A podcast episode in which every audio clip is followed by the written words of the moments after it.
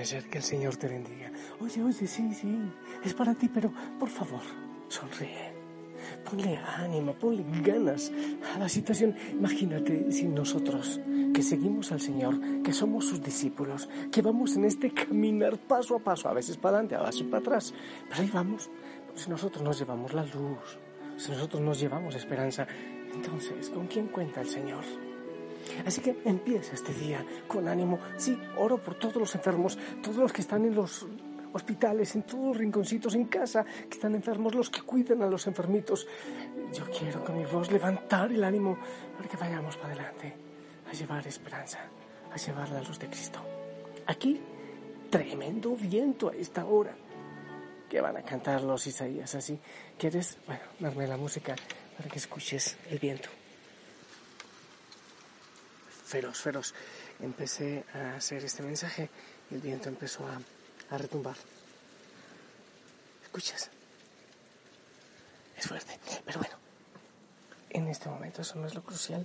Otra vez adentro y vamos a continuar.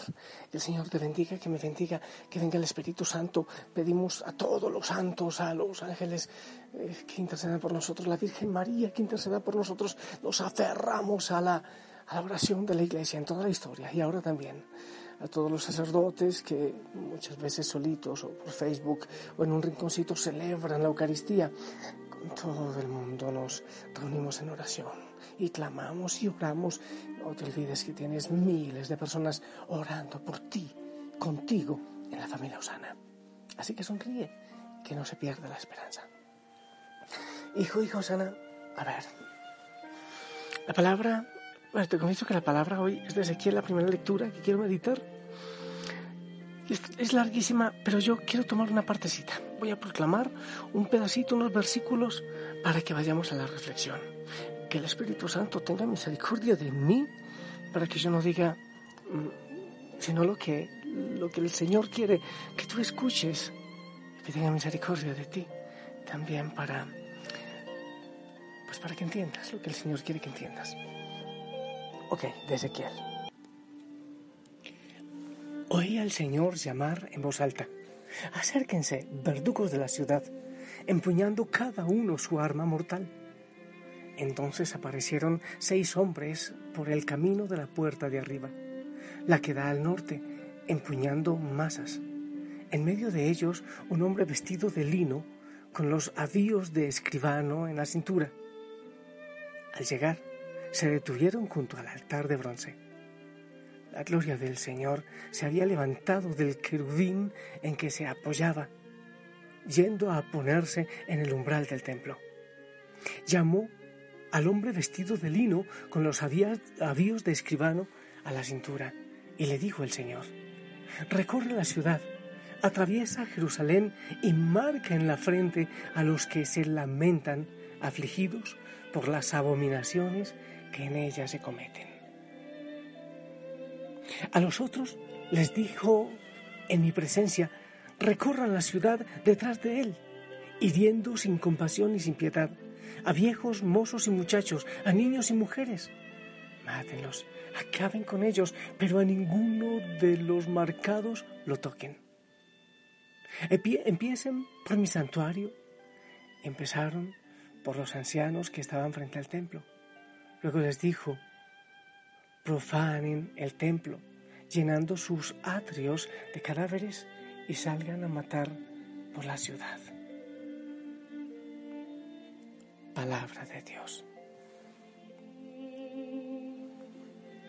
Y entonces ante esto, ¿qué puede decir uno? ¿Y qué irá a decir el Padrecito? Bueno, Ezequiel está hablando de una visión apocalíptica que él tuvo. Pensando en todas las abominaciones, en todos los pecados del mundo, en toda la mentira, en toda la oscuridad, en todo lo, lo malo que empieza a verse como si fuese bueno. Y hay una, solo una partecita en la que me quiero detener que me parece encantadora. Recorra la ciudad y atraviesa Jerusalén y marca en la frente a los que se lamentan afligidos por las abominaciones que en ella se cometen. ese pedacito. Y en este momento de la historia me parece muy importante, me gusta leer eso, ¿sabes por qué? Porque hay veces que ante el nivel de oscuridad, que ante el nivel de dolor y de pecado y de miseria del mundo, uno siente que no puede hacer nada. Que todo lo que haga, como ustedes dicen por ahí, una golondrina no hace verano, algo así. Que todo lo que uno haga parece que es inútil. Y hay veces que creemos que el Señor nos va a juzgar por muchas cosas que nosotros hagamos, por muchas cosas buenas que hagamos. Y si es verdad, creo que a todos nos ha ocurrido, de manera especial a los que servimos al Señor en la predicación del Evangelio, sentimos que hacemos muy poco, como que la vida se está yendo, pero Señor, es que yo no estoy haciendo lo que debo hacer, las cosas siguen igual. ¿Sabes? Hey, ten cuidado, no eres Cristo. Ten cuidado, no se trata de ti. No se trata siquiera de la cantidad de obras maravillosas, impresionantes que tú hagas. No se trata de eso.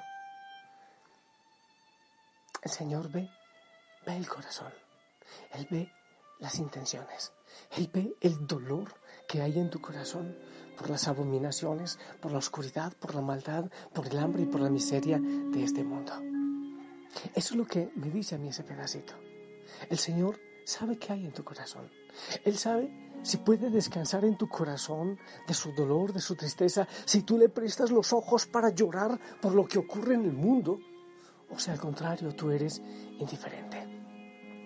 ¿A qué personas pide el Señor en esta visión profética que marque? Dice, y te la repito otra vez, atraviesa, llamó al hombre vestido de lino con los avíos de escribano a la cintura y le dijo el Señor, recorre la ciudad, atraviesa Jerusalén y marca en la frente, oye, marca en la frente a los que se lamentan afligidos por las abominaciones que en ella se cometen. Y después cuando vienen los destructores, dice, no toque a esos que están marcados, aquellos que sienten el dolor, aquellos que en su corazón sienten el dolor del Señor y el dolor de los que tienen dolor en el mundo. No está diciendo siquiera a los que hacen cantidades de cosas, a los que, no sé qué, o sea, eh, hacen salir brillos y su predicación es impetuosa, impresionante. El Señor conoce tu corazón. Él sabe qué hay en tu corazón. Hay personas que me escriben, eh, yo veo algunos mensajes que se me camuflan por ahí de los servidores y hay gente que dice, es que yo lloro por el dolor del mundo, es que hay veces que no me contengo. Ey, si, esto, si eso es del Señor, llora.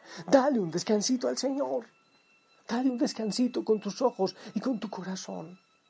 Cuando lo que pasa es que estamos perdiendo la esperanza, cuando sentimos que ya todo está acabado, eso ya no es de Dios. Es de Dios cuando le prestamos el corazón y cuando seguimos teniendo puesta nuestra esperanza en Él. Cuando sabemos que el Señor, a pesar de todas las situaciones que estemos viviendo, Él tiene poder, Él es Dios. A mí me gusta mucho este texto de 2 Timoteo 3, del 1 en adelante.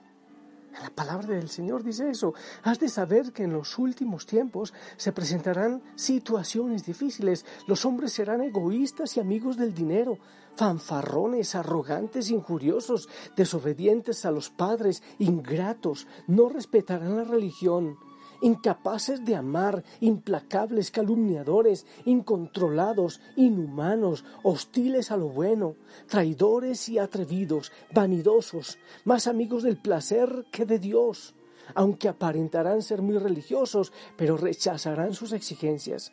Apártate de esa gente a este grupo pertenecen esos que se meten en las cosas y engañan a débiles mujeres cargando de pecado y adelante y adelante sigue. Palabra de Dios. Es lo que dice el Señor de los últimos tiempos. Has de saber que eso se da, pero ¿eres indiferente a eso? ¿O lo peor es nos dejamos devorar por esas realidades que tiene el mundo? El Señor marca en la frente, es lo que dice la visión profética aquellos que le prestan el corazón para sufrir y los ojos para llorar, aquellos que no son indiferentes ante el dolor, ante la, ante la mezquindad, ante la iniquidad, ante tanta mentira y oscuridad del mundo. Hay muchas cosas que podemos hacer, pero en definitiva todo está en manos del Señor, todo está en sus manos.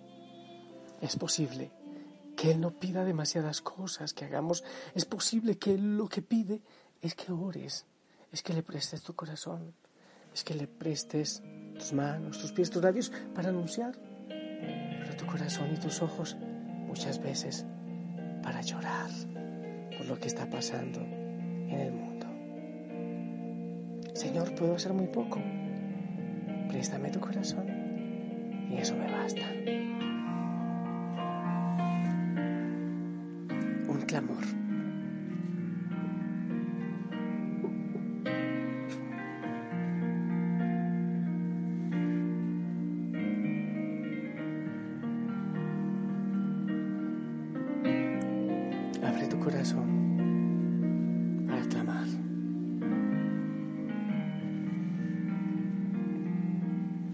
Acuérdate,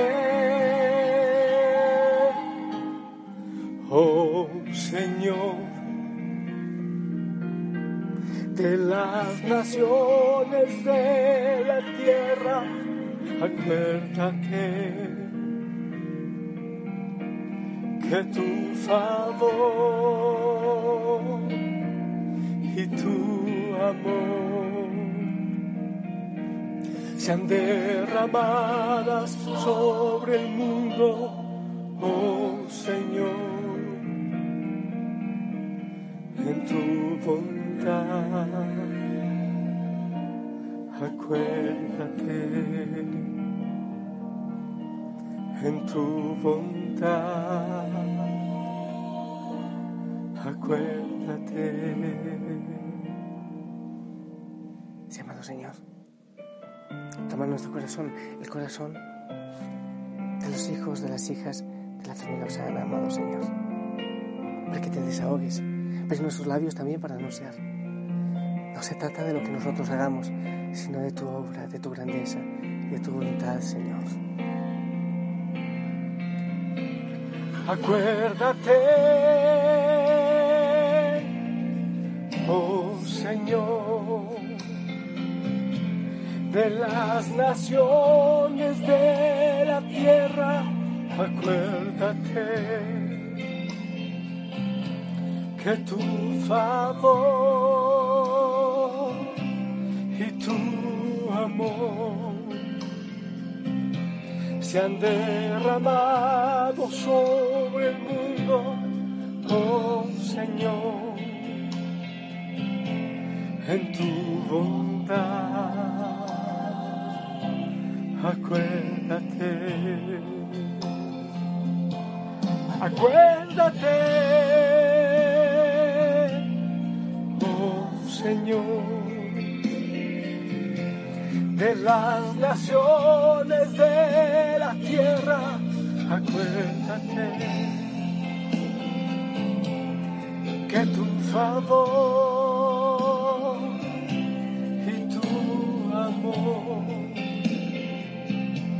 sean derramados sobre el mundo, oh Señor,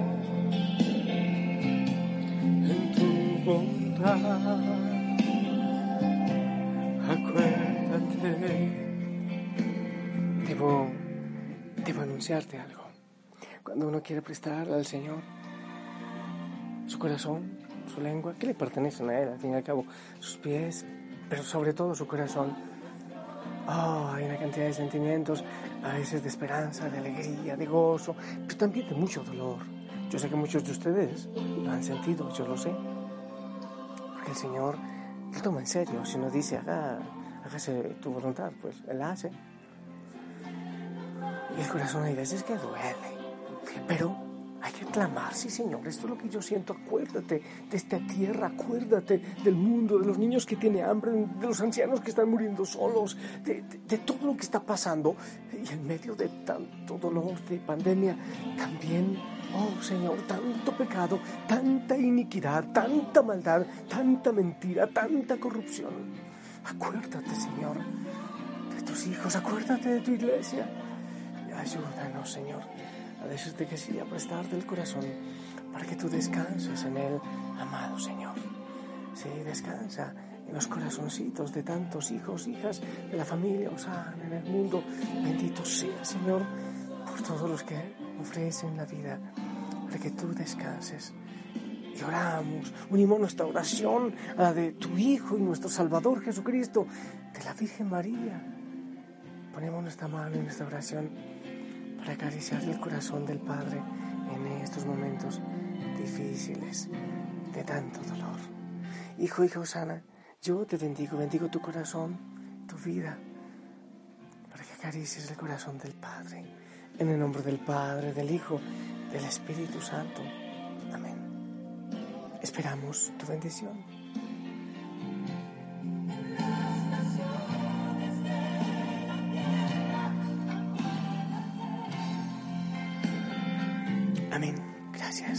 Envío un fuerte abrazo, sonríe, lleva la esperanza. Ora mucho y clama por este mundo.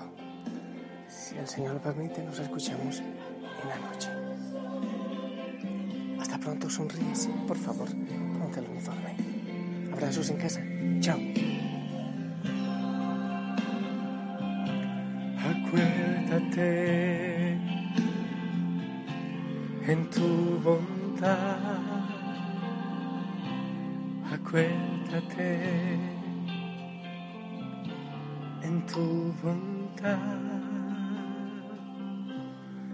Acuérdate en tu bondad. Acuérdate. Y ya se calmó el viento, el poder de la oración.